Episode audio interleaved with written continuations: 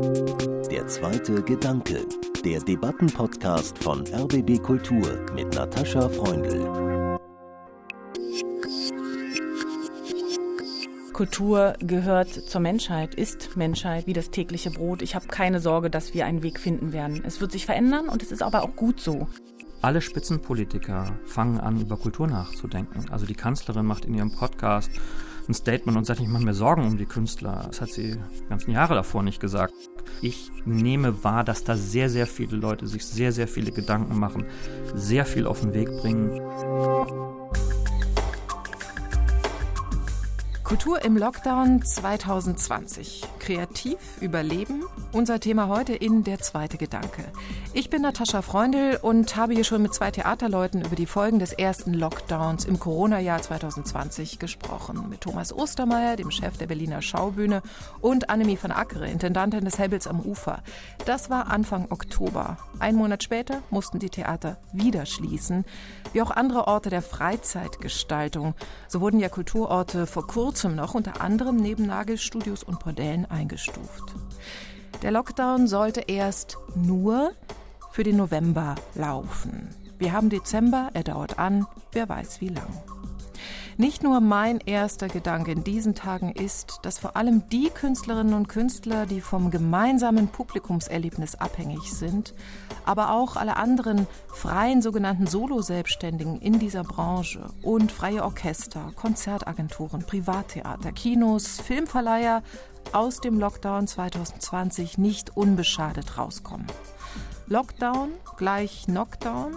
Meine beiden Gäste wissen mehr. Und deshalb freue ich mich sehr, dass Sie heute hier sind. Franziska Ritter, herzlich willkommen. Franziska Ritter von One-to-One Concerts. Hallo. Ja, vielen Dank für die Einladung. Hallo. Und Christoph Backes vom U-Institut und Kompetenzzentrum der Kultur- und Kreativwirtschaft des Bundes. Ich grüße Sie.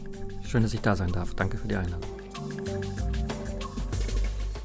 Bevor ich Sie jetzt gleich genauer vorstelle und auch diese Namen One-to-One-Concerts und U-Institut erkläre, möchte ich Sie gleich mal fragen, wie Sie denn die Lage einschätzen? Beschädigt das Lockdown-Jahr 2020 die Kreativbranche, vor allem in der Musik, im Theater, im Tanz, in allen performativen Bereichen, wie ich vermute, nachhaltig? Frau Ritter? Beschädigt, auf jeden Fall, klar. Die ganze Weltwirtschaft ist beschädigt. Warum sollte die Kultur davon ausgenommen sein? Und deswegen ist es total wichtig, jetzt darüber nachzudenken, was können wir als Einzelner tun, was können wir als Gesellschaft tun, um tatsächlich den Schaden so minimal zu halten und ihn nicht nachhaltig werden zu lassen. Christoph Backes. Damit es ein bisschen spannender wird, äh, versuche ich die Gegenthese zu reden. Ja, Schaden, aber eben auch Gewinner. Also wir reden so viel über Kultur wie noch nie und wir machen uns so viel Gedanken über die Resilienz von Kultur. Deswegen könnte man auch äh, sagen, ein sowohl als auch. Christoph Backes kennt das Kulturgeschäft äh, sehr gut. Er ist Jahrgang 1970, kommt vom Theater. In Bremen war er Schauspieler und Regieassistent. Er hat das junge Theater Bremen mitbegründet und geschäftlich geleitet, bevor er in Wittenherdecke Wirtschaftswissenschaften studierte. Er war Marketingleiter der ersten Ruhrtriennale. Er war in Aachen Mitbegründer und Geschäftsführer des Gründerzentrums Kulturwirtschaft. Und heute leitet er die Geschäfte des U-Instituts. Und das ist seit 2015 auch Träger des Kompetenzzentrums Kultur- und Kreativwirtschaft des Bundes. Es sind erstmal viele abstrakte Namen, Herr Backes. Erklären Sie uns doch bitte mal Ihre Arbeit. Ja, also das U-Institut äh, ist ein Hochschulinstitut. Das, das macht, was Hochschulen machen, nämlich angewandte Forschung, Lehre und aber eben auch Modellprojekte. Und wir machen eben im Auftrag auch für die öffentliche Hand viele Modellprojekte, unter anderem eben dieses Kompetenzzentrum Kultur- und Kreativwirtschaft des Bundes unsäglicher Name. Wir machen eine Auszeichnung Kultur- und Kreativpiloten. Wir machen auch andere Projekte für Mittelstand und Industrie. Wenn ich meinen Eltern versuche zu erklären, was ich mache, was sie bis heute nicht richtig verstehen, dann zeige ich seit neuestem immer mein Smartphone und sage, alles, was da drin ist, ist Kulturwirtschaft. Also da drin ist ne, alles, was da drin alles, was da drin ist, Musik hören, äh, News, äh, Games. Ne, das sind alles Menschen, die aus der Kulturwirtschaft kommen und dann verstehen sie das. Also wir haben dank des Smartphones jetzt endlich sowas wie die Autoindustrie ein Auto hat, haben wir jetzt endlich auch so einen Gegenstand, der ein Stück mehr vergegenständlicht, was wir so machen. Hm. Der Preis, den Sie genannt haben, äh, die Kultur- und Kreativpiloten in Deutschland, den haben Sie vor zehn Jahren mit Ihrer Geschäftspartnerin Silvia Huschtet initiiert. Da werden je 32 Unternehmerinnen und Unternehmer der Kulturbranche von der Bundesregierung als die kreativsten Köpfe Deutschlands ausgezeichnet. Und ein sehr ungewöhnliches Projekt haben Sie ausgezeichnet, mit dem Franziska Ritter sich bei Ihnen beworben hat, das sie mit initiiert hat. Sie werden uns das gleich erklären, Frau Ritter, One-to-One-Concerts, was sich dahinter verbirgt. Sie selbst sind Jahrgang 1979. Szenografin von Hause aus ähm, mit einem Architekturstudium an der TU Berlin und einem Film- und Fotostudium in London. An der TU haben sie den Studiengang Bühnenbild, szenischer Raum mitbegründet. Sie erforschen reale und digitale Theaterräume und promovieren gerade über Architekturfotografie. Sie sind aber auch Flötistin und haben 2015 mit Kolleginnen zusammen dieses One-to-One-Concerts erfunden, zunächst für das thüringische Kammermusikfestival im Kloster Volkenroda. Nun habe ich gelesen, dass das Format seit diesem Frühjahr, seit dem Lockdown-Frühjahr 2020 die klassische Musikszene reformiert. Wie schafft das denn, dieses One-to-One-Concerts und was genau ist das? Ja, die 1 zu 1 Konzerte, wie wir sie hier auch in Deutschland nennen, sind ein sehr besonderes Format. Und bevor ich äh, darüber spreche, was der Reformgedanke dabei ist, vielleicht ganz kurz nochmal zur Erklärung. Wie der Name schon sagt, ein 1 zu 1 Konzert ist ein ganz besonderes Erlebnis zwischen einem Musiker und einem Hörer, Hörerin für zehn Minuten. Und diese Konzerte finden an sehr ungewöhnlichen ähm, Orten statt, Spielorten, die wir fernab von den Klassik-Hochburgen, Theatern, ähm, Konzertsälen tatsächlich aktiv auch suchen, mit einem Gastgeber, der zu sich einlädt. Das kann ein Schwimmbad sein, das kann ein Fitnessstudio sein, ein Hotel, ein Nagelstudio, ich weiß es nicht. Ich gebe die Steilvorlage. Tatsächlich dort erleben die Hörerinnen so etwas wie ein Blind Date, denn wir verkuppeln sie auf sehr charmante Art und Weise und dieses besondere Erlebnis bleibt tatsächlich sehr lang im Gedächtnis und ist eine sehr emotionale Berührung, die da stattfindet, weil ähm, Musiker und Hörer sich auf, auf Augenhöhe treffen. Und ähm, das ist vielleicht auch schon das Besondere daran, dass wir tatsächlich ähm, dieses auf Augenhöhe sein und dieses ohne Zuschauer eigentlich beide werden zu Akteuren das ist das, was es sonst im Konzertbetrieb natürlich eigentlich nicht gibt. Wir haben oft eine hohe Bühnenkante, wir haben Rituale im Konzertbetrieb von, ich muss das Programmheft gelesen haben, was ziehe ich an, wann klatsche ich, all die Fragen, die äh, viele, vielleicht auch junge Menschen davon abhalten, ähm, sich ein klassisches Konzert anzuhören, weil natürlich Netflix und Co. da auch eine große Konkurrenz ist mit ganz anderen, viel leichtfüßigeren äh, Formaten, äh, so dass wir hoffen und glauben, dass wir mit dieser Erfindung ganz andere Publika auch erreichen können. Und das nicht nur in Deutschland, sondern mittlerweile ja auch schon international. Das heißt, wir sprechen auch gar nicht so sehr von einem Projekt, sondern wir haben wirklich ein Format erfunden, was gerade tatsächlich um die Welt zieht. Wir sind am Wochenende in Tel Aviv gewesen, in Israel. Ganz Australien spielt schon. In Tokio gibt es die ersten Konzerte. Und das ist tatsächlich wie so ein Schneeball, der sich gerade eigentlich im positiven Sinne, wie, wie Corona sich im negativen Sinne ausbreitet, versuchen wir eine Kraft dagegen zu setzen, die die Herzen erreicht. Also ein Zuschauer, eine Zuschauerin sitzt einer Musikerin, einem Musiker gegenüber für zehn Minuten. Aber das kann doch eigentlich dieses gemeinschaftliche Erlebnis des Konzertbesuchs, wo man ja auch eine Gemeinschaft im Publikum ist und wiederum die Gemeinschaft des Orchesters erlebt, nicht ersetzen. Es soll es auch nicht ersetzen, aber es ist eben ein anderes Format, was zu ganz großer Nähe führt. Also dieser Schlüsselmoment der Begegnung, den ich auch als Orchestermusiker mit meinem Publikum aufbauen kann, natürlich viel schwieriger. Ich habe immer eine große Masse an Menschen vor mir. Ich, ich kriege den Applaus vielleicht am Ende des, äh, des Konzertes. Das ist meine Resonanz, die ich bekomme. Ich habe die Smalltalk-Gespräche danach. Ach, meine Tochter spielt auch Flöte, toll. Oder ach, der Beethoven, den habe ich noch nicht so gehört. Das gibt es bei einem 1 zu 1 Konzert nicht, denn wir befreien es tatsächlich von all diesem Drumherum ähm, und führen es auf diese Essenz zurück. Und das ist die echte emotionale Begegnung von zwei Menschen, ähm, die so besonders ist. Und je mehr wirklich auch sich jeder da reingibt als Musiker oder als Hörer, umso mehr kann man daraus ziehen, auch an Begegnungen. Also das, was wir gerade in diesen Lockdown-Zeiten hier erleben, die Vereinzelung der Gesellschaft, alle nur noch zu Hause, ähm, alle digital. Wir können uns gar nicht in die Augen schauen über all die Zooms und Teams und äh, Videoprogramme, die wir da nutzen. Das ist natürlich fantastisch, um Verbindungen herzustellen und ohne das wären wir ziemlich aufgeschmissen und trotzdem kann es nur ein Ersatz sein für die echte Begegnung. Mhm. Und es ist ein ehrenamtliches Projekt, das über Spenden finanziert wird. Und diese Spenden fließen aber wiederum, glaube ich, sogar zu 100 Prozent in den Nothilfefonds der Deutschen Orchesterstiftung. 100.000 Euro haben sie schon gesammelt, die dann wiederum weitergegeben werden an wirklich notdürftige Musikerinnen und Musiker. Mhm. Aber ist das mehr als ein Tropfen auf den heißen Stein?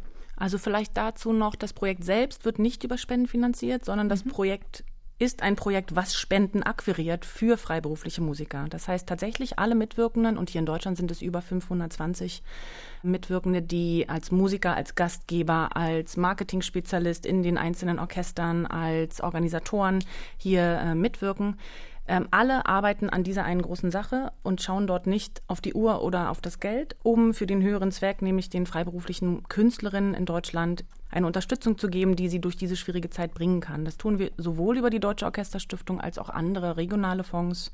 Und ja, 100.000 Euro Spendenvolumen klingt viel, ist tatsächlich finanziell gesehen wahrscheinlich ein Tropfen auf dem heißen Stein, aber wir im Projektteam haben die Auffassung, dass das natürlich auch nur eine Art der Währung ist das Geld.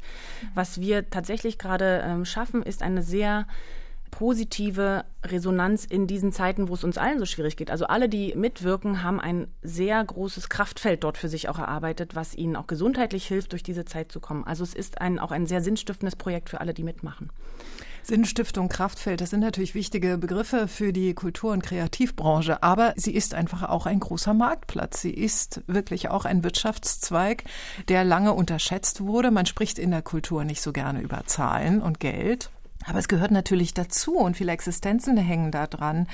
Laut Statista ist es eine wachsende Branche, die 2019 fast 180 Milliarden Euro Umsatz gemacht hat, mit fast 260.000 Unternehmen. Die Angaben zur Zahl der Beschäftigten schwanken, weil wir es eben auch mit sehr vielen freien Solo-Selbstständigen zu tun haben. Aber man spricht so zwischen einer und 1,5 Millionen Menschen in der Kultur- und Kreativbranche. Sind das Zahlen, die Ihnen bekannt vorkommen? Sie nicken, Herr Backes. Und wie groß schätzen Sie den Verlust in diesem ja, Wirtschaftszweig denn ein durch das Corona-Jahr 2020? Also wir haben mit unserem Kompetenzzentrum eine Betroffenheitsanalyse durchgeführt schon im März, wo wir verschiedene Szenarien ausgerechnet haben. Je nachdem, wie lange der Lockdown geht, den wir auch jetzt wieder aktualisieren werden. Also nochmal im Januar neu werden wir auf unserer Webseite neue Zahlen veröffentlichen. Der muss sicher dringend aktualisiert werden. Ja, im Moment gehen wir davon aus, dass das gravierendste Szenario greift und dass wir ungefähr 24 Prozent äh, Gesamtumsatzverlust haben werden. Das heißt, wir werden von den 180 Milliarden auf 131 runterknallen. Was jetzt den Umsatz angeht, sind erstmal so roundabout 20, 25 Prozent Gesamtumsatzverlust in der Branche. Mhm. Es gibt welche, die haben 100% Umsatzverlust und es gibt welche, die haben ähm, gar keine Hilfen. Es gibt welche, die haben Hilfen und es gibt welche, die werden Gewinner sein. Alles, was digital ist, äh, wahrscheinlich hat Zuwächse, würde ich eher vermuten. Nun hat die Kulturstaatsministerin Monika Grütters ja ein relativ umfangreiches Hilfspaket auf den Weg gebracht. Schon im Sommer, im Juli, eine Milliarde Euro für die Kultur. Das wird gesplittet in verschiedenste Bereiche und so weiter. Aber erstmal ein großer Batzen Geld. Sie hat allerdings jetzt vor kurzem gesagt, eigentlich brauchen wir mindestens das Doppelte mhm. und fordert noch mehr Geld. Das ist im internationalen Vergleich Sie waren gerade mhm. in Tel Aviv, da ist die Lage sicher anders. In nordischen Ländern, glaube ich, ähm, geht es der Kultur noch etwas besser als in Deutschland. Wie schätzen Sie denn diese Förderungssituation in Deutschland ein? Reicht das eine Milliarde Euro? Zumal es ja auch ein sehr bürokratischer, offenbar Vorgang ist, diese Gelder dann abzuholen, Herr Backes. Also meines Wissens sind, sind die jetzt schon überzeichnet. Das heißt, das, was Frau Grütters da fordert, fordert sie deshalb, weil das Geld schon quasi weg ist. Dass Bürokratie hin oder her zeigt, dass da ein Bedarf ist und den kann man auch hart ähm, erfassen und zeigen, dass das je nachdem, wie man guckt, hinten und vorne nicht reicht. Man kann aber auch genauso gucken, international, uns geht es ganz schön gut an der einen oder anderen Stelle. Erstmal ist das für die Kulturpolitik neues Handlungsfeld. Kulturpolitik hat sich bisher in Deutschland wenig um Kulturwirtschaft bemüht. Dass das jetzt sozusagen auch mal bei Kulturpolitiken als ein Thema ankommt, äh, ist sehr zu begrüßen und die sind sehr, sehr erfolgreich. Also eine Milliarde ist ein Drittel ihres Gesamtbudgets, das sie draufgekriegt hat. Und wenn sie jetzt nochmal eine Milliarde und wenn davon dann die Hälfte in Richtung Kulturwirtschaft geht, ist das viel. Aber eine Milliarde sozusagen ist ein Tropfen auf einen heißen Stein gegenüber einem Verlust von 24 Milliarden in der Kulturwirtschaft. Und das muss man nochmal differenzieren. Natürlich ist Kulturwirtschaft auch ein Wirtschaftsthema. Auch da hat die Kulturwirtschaft in den letzten Jahren ein bisschen so ein Schattendasein geführt wie in der Kulturpolitik auch. Man guckt eher auf die Hochkultur. Das sind in Deutschland tatsächlich nur 10 Milliarden öffentliche Mittel. Ne? 10 Milliarden versus 171 Milliarden. Da kann man sich vorstellen, dass viele, die in der Kulturwirtschaft arbeiten, immer das Gefühl haben, wir werden von der Politik nicht richtig gesehen, sowohl von der Wirtschaftspolitik als auch von der Kulturpolitik. Mein Eindruck, und deswegen bin ich so, ich bin ja Grundoptimist, auch jetzt an dieser Stelle optimistisch, ist, dass dies durch diesen Lockdown sich ändert. Also alle Spitzenpolitiker fangen an, über Kultur nachzudenken. Also die Kanzlerin macht in ihrem Podcast ein Statement und sagt, ich mache mir Sorgen um die Künstler. Das hat sie die ganzen Jahre davor nicht gesagt. Äh, Herr Scholz äh, ist im Thema und äh, Herr Habeck möchte jetzt sogar Kulturminister ja. werden. Äh, naja. Ein Ministerium haben, Entschuldigung, will ja was anderes werden. Also ich nehme wahr, dass da sehr, sehr viele Leute sich sehr, sehr viele Gedanken machen, sehr viel auf den Weg bringen. Es gibt natürlich immer noch tragische Verläufe. Ne? Also gestern habe ich von der GEMA gelesen, dass die ganzen Musikproduzenten natürlich das Problem haben, durch den Wegfall der Festivals oder der Clubs, dass die in der Vergütung erst überhaupt im nächsten Jahr Schwierigkeiten oder im übernächsten kriegen werden. Das hat keiner auf dem Schirm. Aber umso wichtiger ist es, all diese Sachen jetzt auf den Schirm zu kriegen und die Funktionsweise dieser Wirtschaft und Nichtwirtschaft zu verstehen, um das, was da in der Zukunft gerichtet gebraucht wird. Also weil in den Jahren vor dem Lockdown hatten wir fast bis zu 5% Wachstum in einigen Branchen und das wird danach auch so weitergehen. Also ich glaube nicht, dass der Kulturfaktor nach der Krise weniger wird, sondern mehr wird. Ist es eigentlich eine Branche, die was so Resilienzbedingungen der Gesellschaft angeht und der Wirtschaft insgesamt angeht, etwas ist, was wir massiv stützen müssen, nicht nur in der Nothilfe, sondern auch wenn Konjunktur wieder losgeht, mit Fitnessprogrammen, mit Konjunkturmaßnahmen, mit Innovationsprojekten und, und, und. Es ist gut investiertes staatliches Geld, in diesen Sektor zu gehen, weil es eben das, was Franziska gesagt hat, nicht nur Arbeit schafft, sondern auch Sinn. Also Resilienz in diesem Bereich, glaube ich, ist äh, die Überlebenskunst, die ja. ja. Künstler gewissermaßen immer mitbringen und mitbringen sollten. Wie erleben Sie das, Franziska Ritter, zum Beispiel mit dem Projekt One-to-One-Concerts, aber Sie kennen viele Musikerinnen und Musiker. Ist denn diese staatliche Hilfe, die ja gewissermaßen auch abhängig macht von der staatlichen Hand, ist die überhaupt ähm, in der breiten Masse so gewünscht? Also ich glaube, auch da passiert ja gerade ein Umdenken oder ich finde, wir sollten äh, uns anders dazu positionieren und nicht in dieser Selbstverständlichkeit, dass immer der Staat die Kultur und Kunst äh, finanziert und fördert. Und das erlebe ich gerade auch bei meinem anderen Projekt bei der Deutschen Theatertechnischen Gesellschaft, die ja ein Projektträger ist, wo Neustadt Kulturgelder von Frau Grütters auf Antrag vergeben werden und die sich tatsächlich gefreut haben über 700 Anträge von privaten Theatern. Und das sind Theater, die wir viel zu wenig auf dem Schirm haben, in ländlichen Regionen, ne? fernab von den großen äh, Hochburgen Sorgen der Kulturbranche, das sind die Orte, wo Kultur wirklich in der Gesellschaft auch ankommt. Nicht die, die wir immer pressemäßig toll auf dem Schirm haben, sondern da wird fantastische Feldarbeit geleistet, so nenne ich es jetzt mal. Da ist natürlich zu beobachten, wie schwer das ist, für diese auch kleineren Theater Anträge zu schreiben. Das sind Kompetenzen, die wir eigentlich auch als Musiker, als freie Musiker nie gelernt haben. Da kann ich die freie Szene gleich mit reinnehmen. Ne? Das Geld ist da und wird nicht abgerufen. Das lese ich äh, auch immer wieder raus und höre ich raus mit meinen Kolleginnen, wie viel Beratung dort gerade einfach nötig ist und da tun eben Kompetenzzentren, wie ihr das auch habt, Christoph, fantastische Arbeit. Wir erlernen gerade ganz viele neue Kompetenzen in dieser Krise, die uns auch fit machen für die Zukunft. Insofern kann ich das auch positiv sehen, wie wir gerade lernen, ähm, Projekte anders zu denken, Fördergelder anders wahrzunehmen, äh, Wege zu finden, kreativ zu sein. Also mhm. Also da ist natürlich genau unsere Branche prädestiniert dafür, vielleicht auch als Gewinner aus dieser Krise zu kommen, wenn wir jetzt die Weichen richtig stellen. Der Deutsche Kulturrat hat ja so eine rote Liste gefährdeter Kultureinrichtungen ins Internet gestellt. Und auffällig ist, dass es eben vor allem die freien Einrichtungen, freien Orchester, freien Kammerorchester, freien Theater sind. Also unter anderem das Deutsche Kammerorchester Berlin, der Gretchenclub Berlin, Bayerische Kammerphilharmonie ist als gefährdet gelistet. Kammeroper Köln. Das ist schon auffällig und das kann ja nicht nur daran liegen, dass die Schwierigkeiten haben, Anträge zu stellen. Wäre denn möglicherweise die Idee, schon viel diskutierte Idee des bedingungslosen Grundeinkommens etwas, das aus den Erfahrungen des Corona-Lockdowns gerade auch der Kultur helfen würde? Ich kann das mit einem Ja beantworten. Natürlich wäre das jetzt unter den Bedingungen der Krise ein wirksames, hilfreiches Instrument an der einen oder anderen Stelle. Und de facto haben wir ja auch solche Instrumente, die ja sowas wie ein verstecktes, bedingungsloses, nicht bedingungsloses, aber immerhin schon ein Grundeinkommen sind. Bedingungslos wäre besser, keine Frage. Meine Sicht darauf ist, dass Politik sich in der Diskussion so verfahren hat, dass sie dann einen neuen Begriff brauchen. Also wir Kreativen müssten einen neuen Begriff dafür erfinden und dann könnten wir der Politik Brücken bauen, das einzuführen. Vielleicht das, das Corona-Einkommen oder so. Das dachte ich mir schon, dass Sie am Kompetenzzentrum schon so, eine, so ein Begriffs-Brainstorming-Seminar gemacht. gemacht haben. Aber habe ich jetzt gerade erfunden. Also wir könnten das jetzt für die Generation C, die jetzt ja kommt, die Generation Corona, können wir jetzt das Grundeinkommen C machen. Gott, wie furchtbar, das klingt so bürokratisch. Herbert Grönemeyer, der Sänger, hat ja plädiert dafür, dass es eine Solidaritätsabgabe äh, der besonders reichen Deutschen geben sollte. Nun klingt es in meinen Ohren schon auch immer so ein bisschen wohlfeil, wenn Künstler auf den Wert der Kunst hinweisen und die Bedeutung der Kultur betonen. Wie wäre es denn, wenn reiche Künstlerinnen und Künstler, und ich nehme mal an, auch ein Herbert Grönemeyer gehört dazu, wenn die mehr Solidarität zeigen würden und denen, die am anderen Ende der Nahrungskette gewissermaßen hängen, eine Solidaritätsabgabe geben würden? Frau Ritter.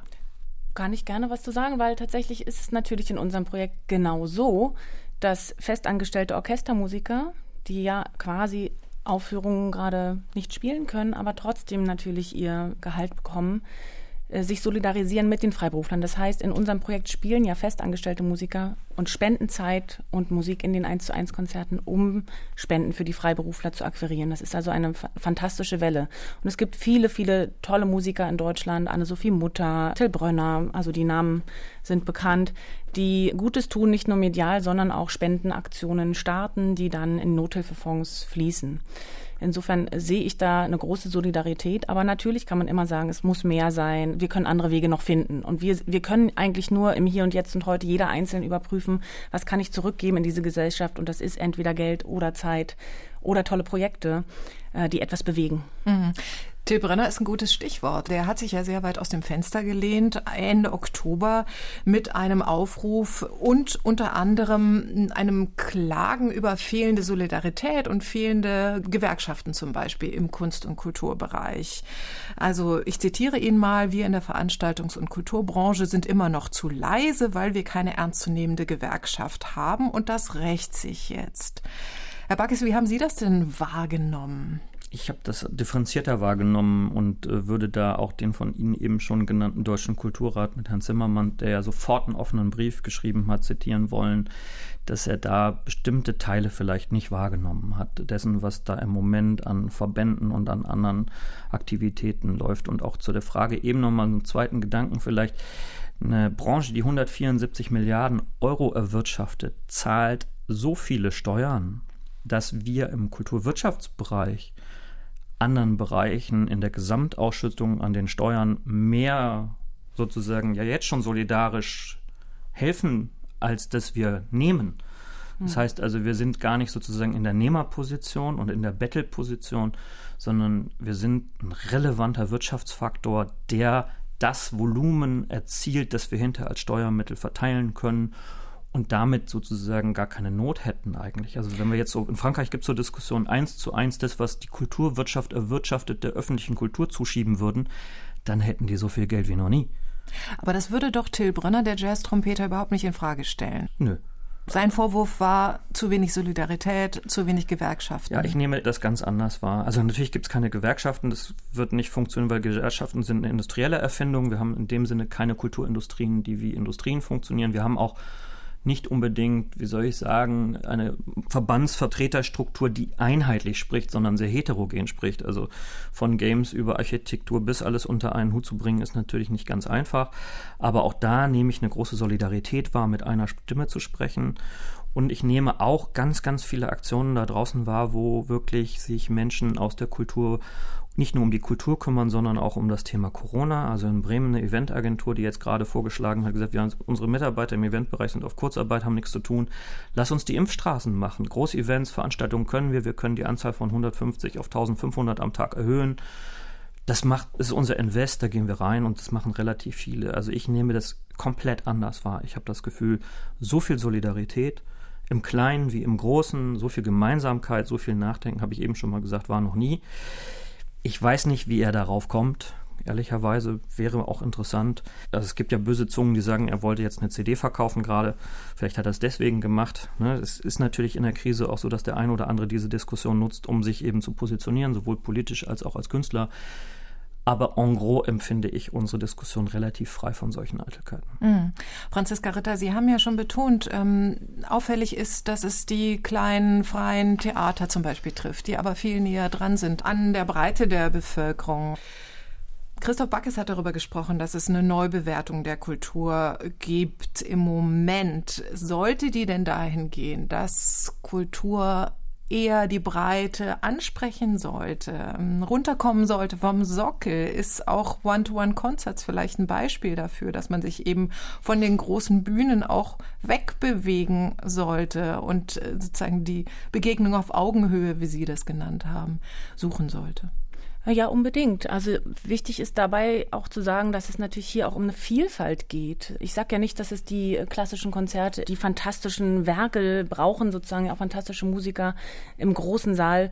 Die müssen unbedingt natürlich weiter aufgeführt werden. Aber ich glaube, äh, man, man sieht es an ganz vielen tollen Projekten. Ich nenne das Stegreiforchester, Ensemble Resonanz. Es gibt Ensembles, es gibt Häuser, die sich seit vielen Jahren schon auf die Suche machen nach neuen äh, Formaten für die klassische Musik und äh, erreichen damit Fantastisches. Ein junges Publikum, ein Publikum, was von Diversität geprägt ist, der andere Punkt ist natürlich auch, dass sich auch unser Sehverhalten, unser Hörverhalten verändert durch die Corona-Krise. Wir sind sehr vereinzelt zu Hause und das wird sich lange, lange Zeit erst beweisen müssen, wie wir zurückkommen in die großen Konzertsäle. Das wird nicht von heute auf morgen im, im nächsten Frühjahr möglich sein und deswegen sind stärker denn je jetzt äh, Projekte und Formate gefragt, die das als Chance auch nutzen. Und gerade die freien Künstler, die prädestiniert dafür sind, jetzt kreativ mit dieser Krise umzugehen, rufe ich auf, sich darüber Gedanken zu machen. Aber One-to-One-Concerts zum Beispiel würde ja digital nicht funktionieren, weil es ja um die unmittelbare Begegnung in einem realen Raum geht. Also meine Frage zielt jetzt auch dahin, was kann denn die Digitalität die in allen möglichen Varianten in dieser Zeit ausprobiert wird. Was kann die leisten, aber wo liegen auch die Grenzen?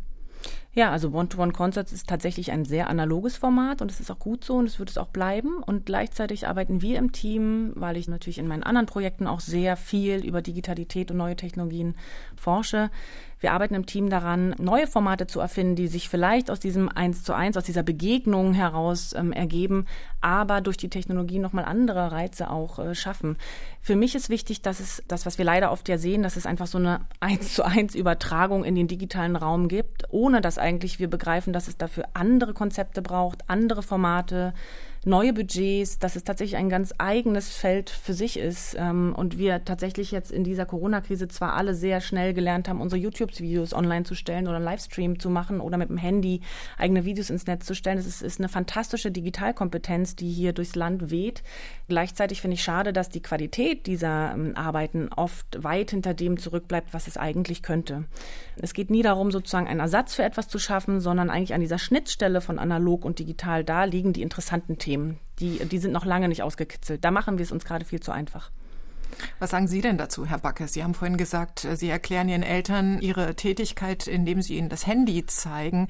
Für meinen Kulturbegriff ist das schon sehr merkwürdig, weil ich das doch als unterschiedliche Welten wahrnehme. Für mich ist das unmittelbare Erlebnis zentral.